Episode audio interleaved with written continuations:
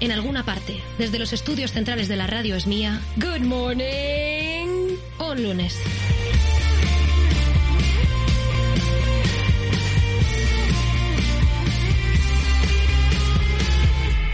Hola, buenos días, buenas tardes o buenas noches según nos escuches.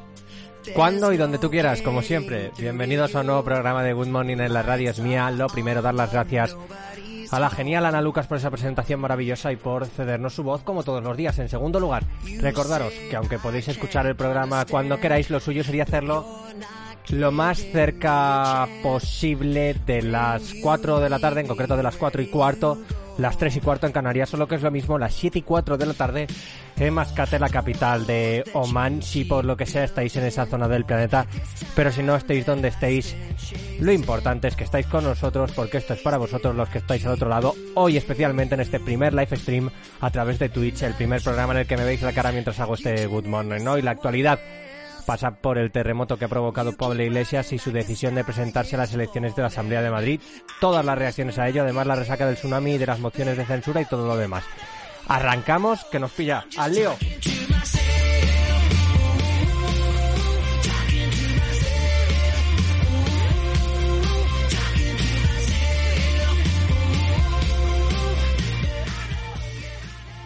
Estás escuchando Good Morning con Pablo Llanos. Y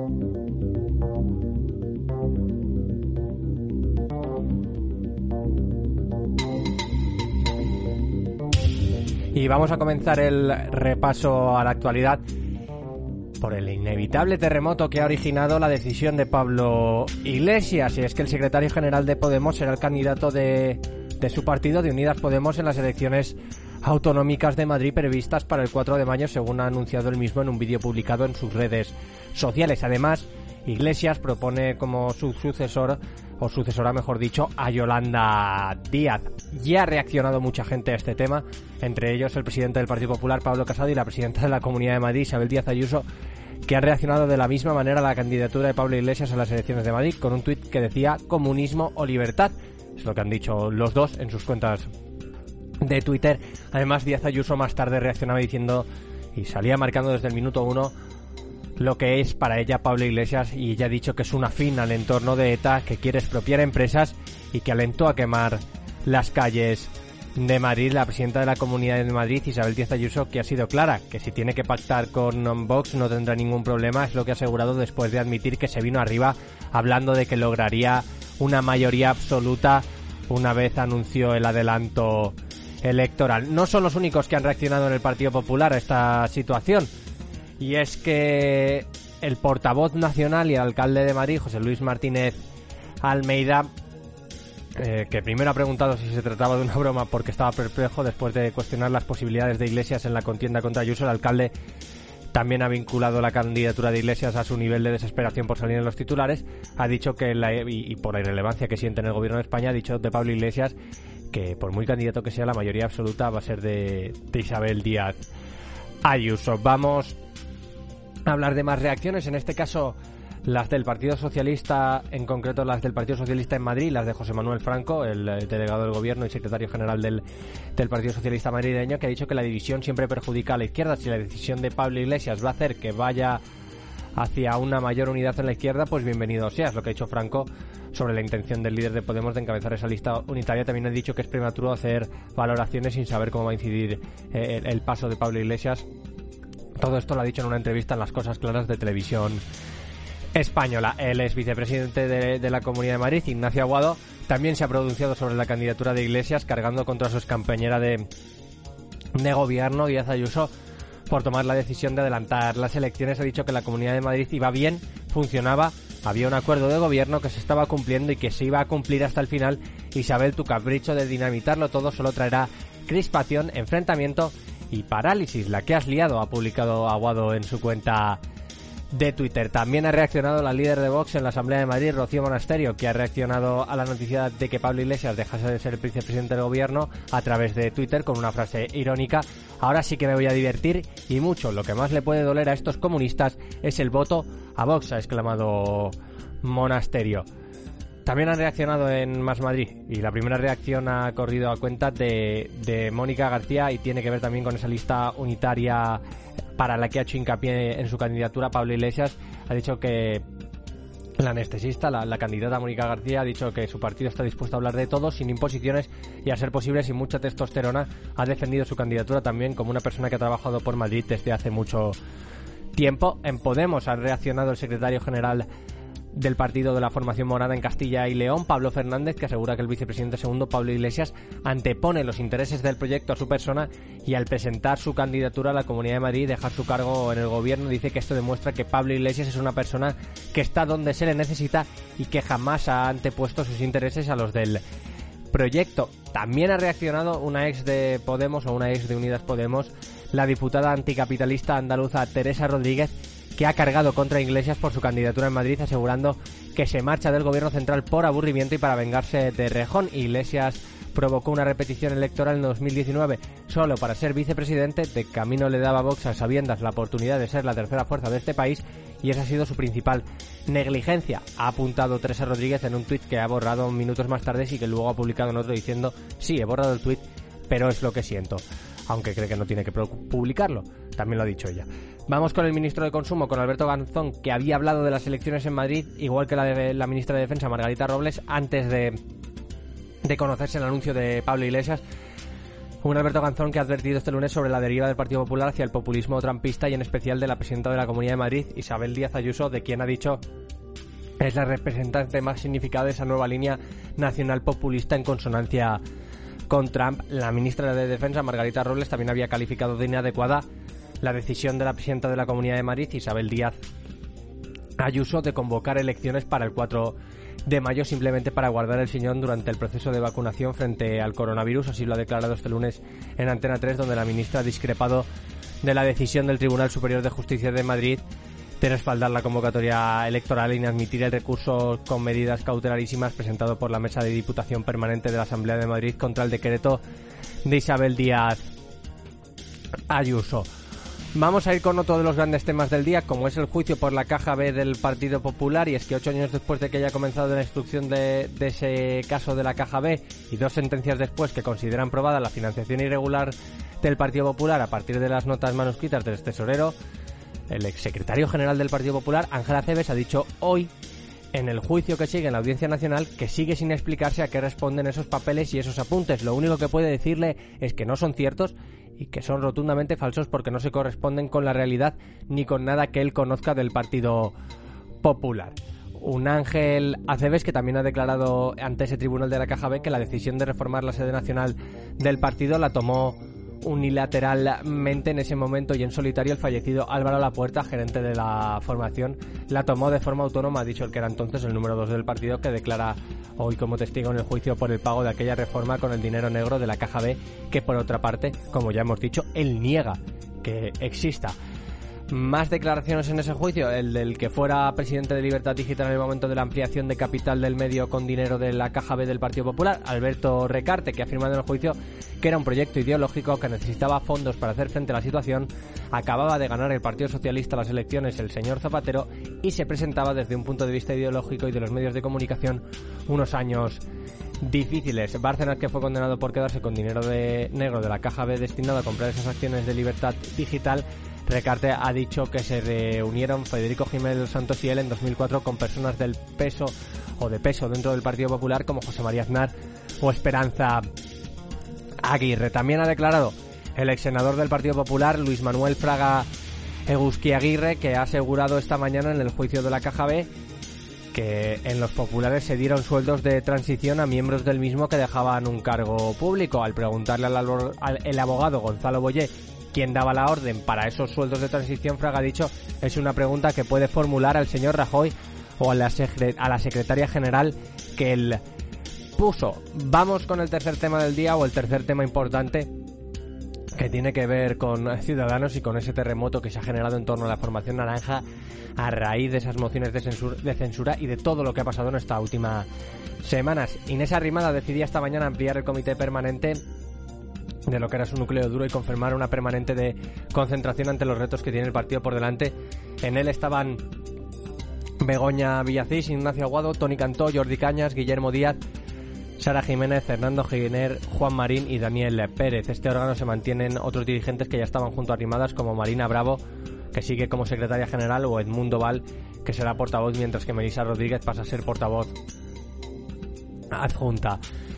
Todo esto, digo, era lo que pasaba al principio porque después, después de la reunión, el coordinador de Ciudadanos en Valencia, Tony Cantó, anunciaba que dimitía de sus cargos en el partido y pedía que la formación se uniese al Partido Popular para las elecciones de Madrid en una iniciativa como la de España Suma, la coalición que el líder de los populares les había ofrecido en anteriores comicios. Dice que el centro derecha no puede perder la Comunidad de Madrid, deben de ir, o debemos de ir, ha dicho Tony Cantó, con el Partido Popular a las elecciones. También ha dicho, a la salida de esa reunión de la dirección del partido, que está cabreado, triste, jodido y que le permitiesen que no hablase porque se iba a arrepentir de lo que decía.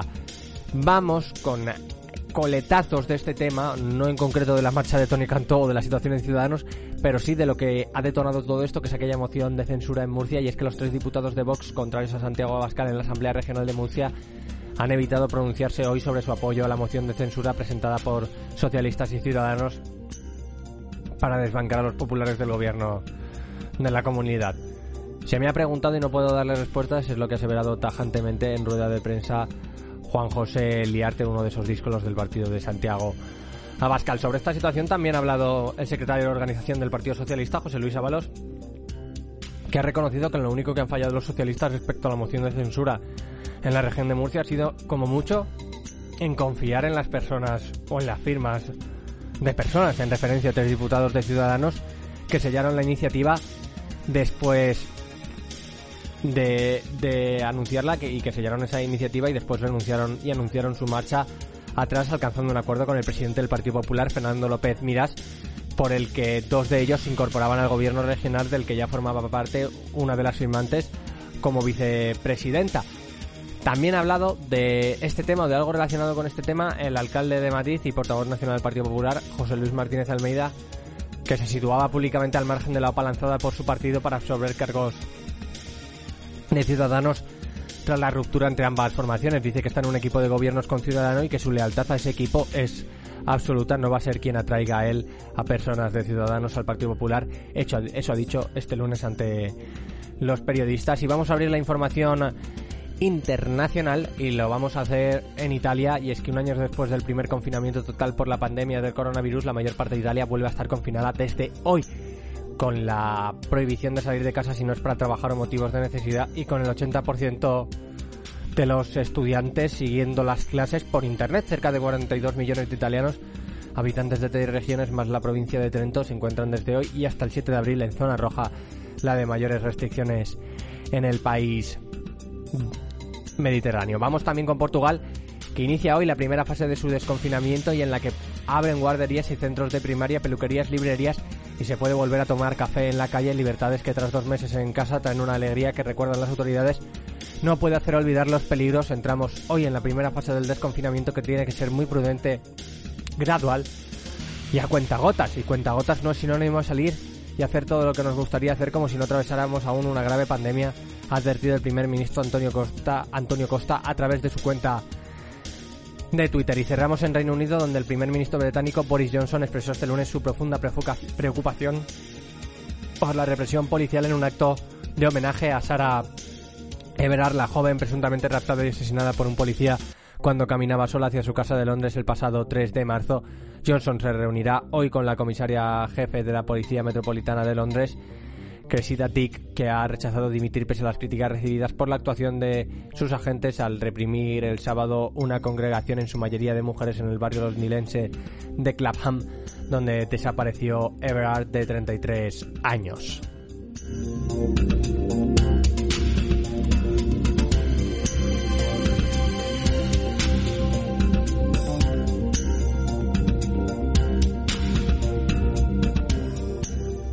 Estás escuchando Good Morning con Pablo Llanos. Y como siempre, después del espacio informativo, toca el espacio musical. Hoy a cargo del Nieto el Grave, que junto a Dirty Suki Exhaust nos trae Trueno, el primer tema que vamos a poner en un live stream de Twitch. Así que os dejo con el Nieto el Grave, Dirty Suki y con ese Trueno.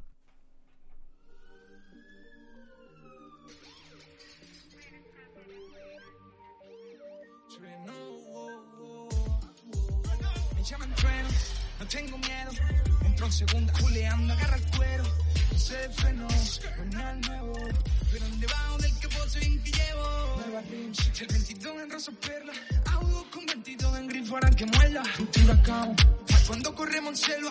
Y un grito colgando, vigilando pa' que vuelva. Y si vas por la derecha, yo te paso por la izquierda. Recuerda, no tiene motor para esta senda. De mí, muchos hablan y no saben mierda. Y los tengo entrenando, calentando y dando vueltas. Que los demás estén parados, que yo corro más deprisa. Yo voy al suelo pegado, con la premo y retaliza. Si me pisas, pasa a tu lado, siempre con una sonrisa. Pues sabemos para la calle, yo soy el rey de la pista. No hay nadie a quien pedir perdón. La calle siempre dictó el son.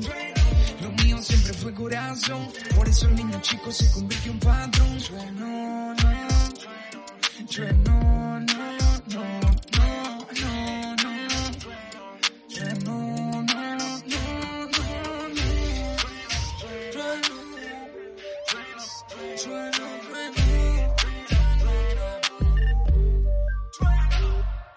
Carro robado,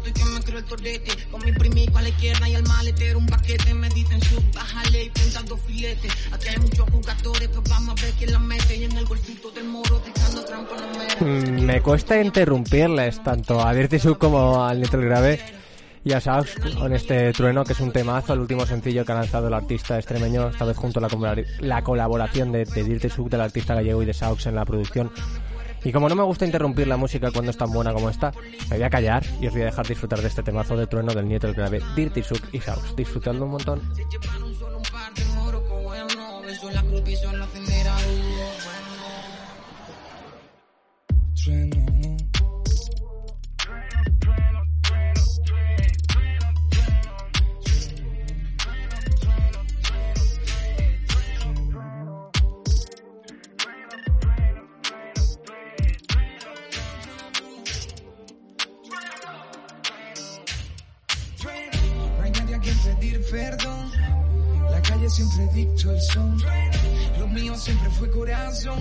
El niño chico se convirtió en patrón.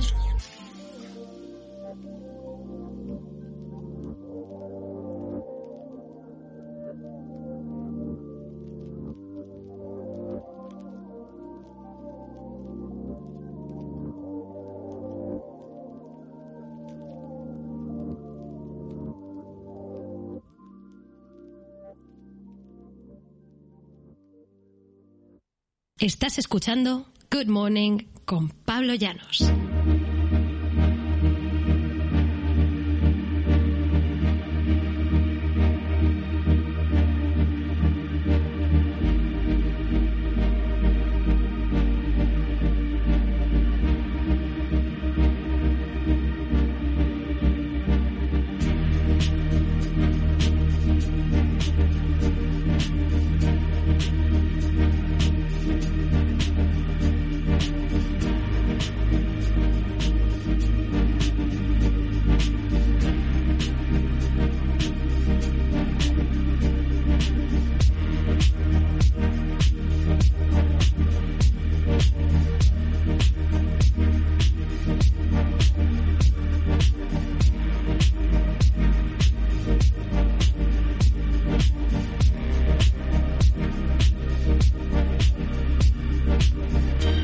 Bueno, ya de vuelta tras ese parón musical hoy a cargo de los geniales el nieto el grave Dirty Suki Saux con ese trueno, ese temazo que acabamos de escuchar. Pues vamos a lo que vamos cada lunes, que arrancamos semana y que creo que, que es la información de servicio y una de las informaciones más útiles que damos aquí, casi más que las noticias que damos primero en este programa, en este Good Morning de la radio es mía. Que por si alguien tiene dudas, no se llama Good Morning porque se haga por las mañanas, se llama Good Morning por la película de, de Robbie Williams, aquella película, no recuerdo el nombre exacto ahora, en la que hace de locutor de radio en la guerra de Vietnam y empieza todas las, las eh, todos los todos los programas gritando aquello de Good Morning Vietnam. Pues es un pequeño homenaje al cine y a la radio, que son dos cosas que nos gustan tanto aquí en la radio es mía. Y hablando de cine, hablando de series, hablando de ficción, hablamos de lo que podemos ver en nuestras plataformas de VOD, hablamos de qué cojones veo en Netflix, news y news porque es lo que llega esta semana a nuestras plataformas. Hay semanas que los estrenos vienen a cholón, hay semanas que los estrenos vienen espaciados, hay semanas que hay muchos estrenos, hay semanas que hay pocos estrenos. Y esta semana es una de esas en las que tenemos poquitos estrenos, tantos que, por ejemplo, tan poquitos quiero decir, tan poquitos que, por ejemplo, Prime Video no tiene estrenos. No tiene estrenos Prime Video, no tiene ninguna clase de, estreno esta semana, pero hay otras que sí. Por ejemplo, llega la nueva serie de Marvel a Disney Plus, ya Falcon y el Soldado de, de Invierno. También tenemos, eh, si no me equivoco y no me salen mal las cuentas, Sky Rojo, efectivamente, Sky Rojo también sala, que va con un formato interesante, parecido al de Cobra Kai, 25 minutitos, más cortito de lo habitual, para que podamos pues verlas por las noches, que no te comas dos capítulos de 40 minutos y, y, claro, te cuestes tarde y a la mañana siguiente estés como un mapachito con unas ojeras terribles. Además, pues alguna cosita, alguna cosita más que, nos llega esta semana y que es interesante, por ejemplo, la Liga de la Justicia de, de Zack Snyder, la, o la versión de Zack Snyder, el, Snyder Cut, que está esperando tanta gente y tantos fans de, DC para llegar a verlo. Así que si queréis y sin tardar mucho más, vamos a empezar por lo que llega a Netflix del 15 al 22 de marzo, es decir, esta semana. Hoy, que llega hoy en cuanto a series? El Reino Perdido de los Piratas, temporada 1 y Sueños sobre Hielo, temporada 1. Mañana, 16 de marzo, Gofre Masmochi, temporada 1. El 17 de marzo, Bajo Sospecha, Los Secretos del Caso Wisfile, temporada 1. El 18 de marzo, Be Beginning, temporada 2. El 19 de marzo, Sky Rojo, temporada 1. La serie que, digamos, espera mucho de ella porque es de los creadores de La Casa de Papel y digamos que es uno de los grandes estrenos de Netflix en este primer trimestre del año. Inclusive yo diría que en general del año, en cuanto a series españolas o de producción española se refiere, es uno de los grandes estrenos, si no el gran estreno, por aquello de que es la gran novedad. Vamos también con, con dos estrenos más del 19 de marzo, como son Country Comfort, temporada 1, y Allen TV, temporada 2. En cuanto a películas, el 18 de marzo, 18 de marzo, de marzo o no, de marzo. Cabras da peste y en cuanto a documentales el 16 de marzo, es decir, mañana Rebel Comedy y el 17 de marzo llegan dos, la trama Varsity Blues, el escándalo en la Universidad de Estados Unidos y simplemente negro. Para el 18 de marzo, Nate Bargatze, eh, es complicado de leerlo, Nate Bargatze, The Greatest Average American y el 19 de marzo, Fórmula 1, la emoción de un Grand Prix, temporada 3, así como Logiso Gola Unlearning. Vamos con lo que llega a HBO esta semana. Mañana nada, hoy nada, pero pasado mañana llega Mayans MC temporada 3 y es todo lo que llega en cuanto a series. El 17 de marzo, Mayans MC es lo único que llega esta semana a HBO. En cuanto a películas, el 15 de marzo, La Virgen de Agosto, el 18 de marzo, la que ya hemos dicho y que es uno de los estrenos de la semana, si no el estreno de la semana, esto ya depende si eres más de DC o más de o más de Marvel, porque si eres más de Marvel te interesará más la serie de, de Falcon y el Soldado de Invierno, y si eres de, de DC, pues te interesará más esta Snyder Cut eh, de la Liga de la Justicia. Eso es lo que llega el 18 de marzo en cuanto a películas. Y en cuanto a lo que llega para los niños, el 19 de marzo, Los Fungis y Cavernícola. Vale, nos quedan dos plataformas de las que hablar. La primera de ellas, Movistar Plus. Las dos acaban en Plus. Movistar Plus que podríamos llamarle Movistar Plus, ¿no? Que es como le llaman a Disney Plus. Pero yo voy a seguir llamando, y me vais a permitir que lo haga a todos, queridos, que le llame Plus y no Plus, porque me niego a llamarle Plus a nada. Vamos con lo que llega a Movistar eh, Plus, Plus o Plus o Plus, o como os dé la gana de llamarlos. Eh, hoy llega una película, El glorioso caos de la vida, mm, a las 10 en Movistar Cine de Rock and Roll, día al 31. Ya sabéis que voy a repetiros los diales mmm, porque lo intento hacer lo mejor posible con los diales, a ver si así me los aprendo. Bueno, de hecho creo que ya sé cuál es cada uno, pero no, no me atrevo a decirlos de memoria. Dicho esto, vamos con el 16 de marzo, es decir, mañana, El suelo bajo mis pies, cine inédito, a las 10 de la noche en Movistar eh, Cine Doc and Roll, día el 31, el 19 de marzo, el viernes 19 de marzo, a las 10 en Movistar Estrenos, día el 30, La Caza, el 20 de marzo, sábado 20 a las 10 en Movistar Estrenos, en el día el 30, La Voz Humana, y el 21 un plan irresistible, también irresistible, en el domingo 21 a las 10 en Movistar. Estrenos el día 30. Vamos con lo que llega al, a nuestros televisores en cuanto a series a través de Movistar Plus. Agatha Racing en Cosmo, día el 18, la segunda temporada. Que viene el lobo, eh, en Movistar Series Manía, la miniserie danesa de 8 episodios que viene el lobo en eh, Series Manía, día el 12, el martes a las 10 de la noche el estreno. Fantasmas temporada 2 en Movistar Series Manía el viernes a las viernes 19 a las 10 de la noche. Y en cuanto a documentales, el 18, La verdad sobre la salud mental en, en Cero, en el día 7, y El Círculo el domingo 21 a las 10 en Movistar Cine Doc and Roll. El Círculo, ese es el documental que llega. Cerramos. Y vamos a cerrar con Disney Plus. Que llega el 19 de marzo todo a Disney Plus, porque todo lo que llega lo hace el 19 de marzo, que es viernes. Ya sabéis que Disney suele estrenarlo todos los viernes. Claro es que salgan algún estreno otro día. 19 de marzo, Falcon y el Soldado de Invierno, Single Partners, temporada 1 y 2, The Catch, temporada 1 y 2. Y eso es lo que llega en cuanto a series. En cuanto a películas, ¿qué llega? Pues llega Gorrión Rojo y Malos Tiempos en el Royal. El 19 de marzo también llega Reunidos, cómo se hizo, que el documental es una serie documental sobre cómo van a hacer, eh, cómo van haciendo cosas. Entre ellas comienzan con cómo se hizo Bruja Escarlata y Visión. Y ya suena Miami Nights 1984 Ocean Drive.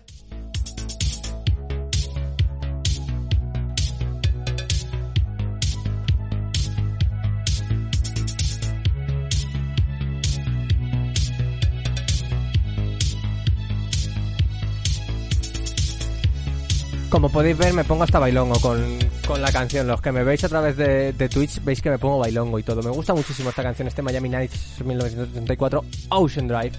Un temazo para la despedida y un temazo que anuncia que nos vamos, pero volveremos mañana. Espero que os haya gustado el primer live stream. Esta semana tenéis dos. El primero no ha habido mucha interacción con el público. Disculpadme que no os haya hecho, no os haya interpelado, ni os haya pedido nada. En el de jueves lo haré porque creo que, que, la sección va a dar más para ello. Aquí lo único que podía haceros es contar lo que llegaba. Muchas gracias a todos los que estáis ahí día tras día apoyando a las radios mías. Sin vosotros todo esto no sería posible y me voy a despedir un 15 de marzo del año 2021, un lunes con este Good Morning. Esto ha sido todo, soy Pablo Llanos. Que la radio os acompañe, sed buenos y si sois malos, aunque sea solo un poquito, procurar que nadie pueda veros. Chao, chao, nos vemos, adiós.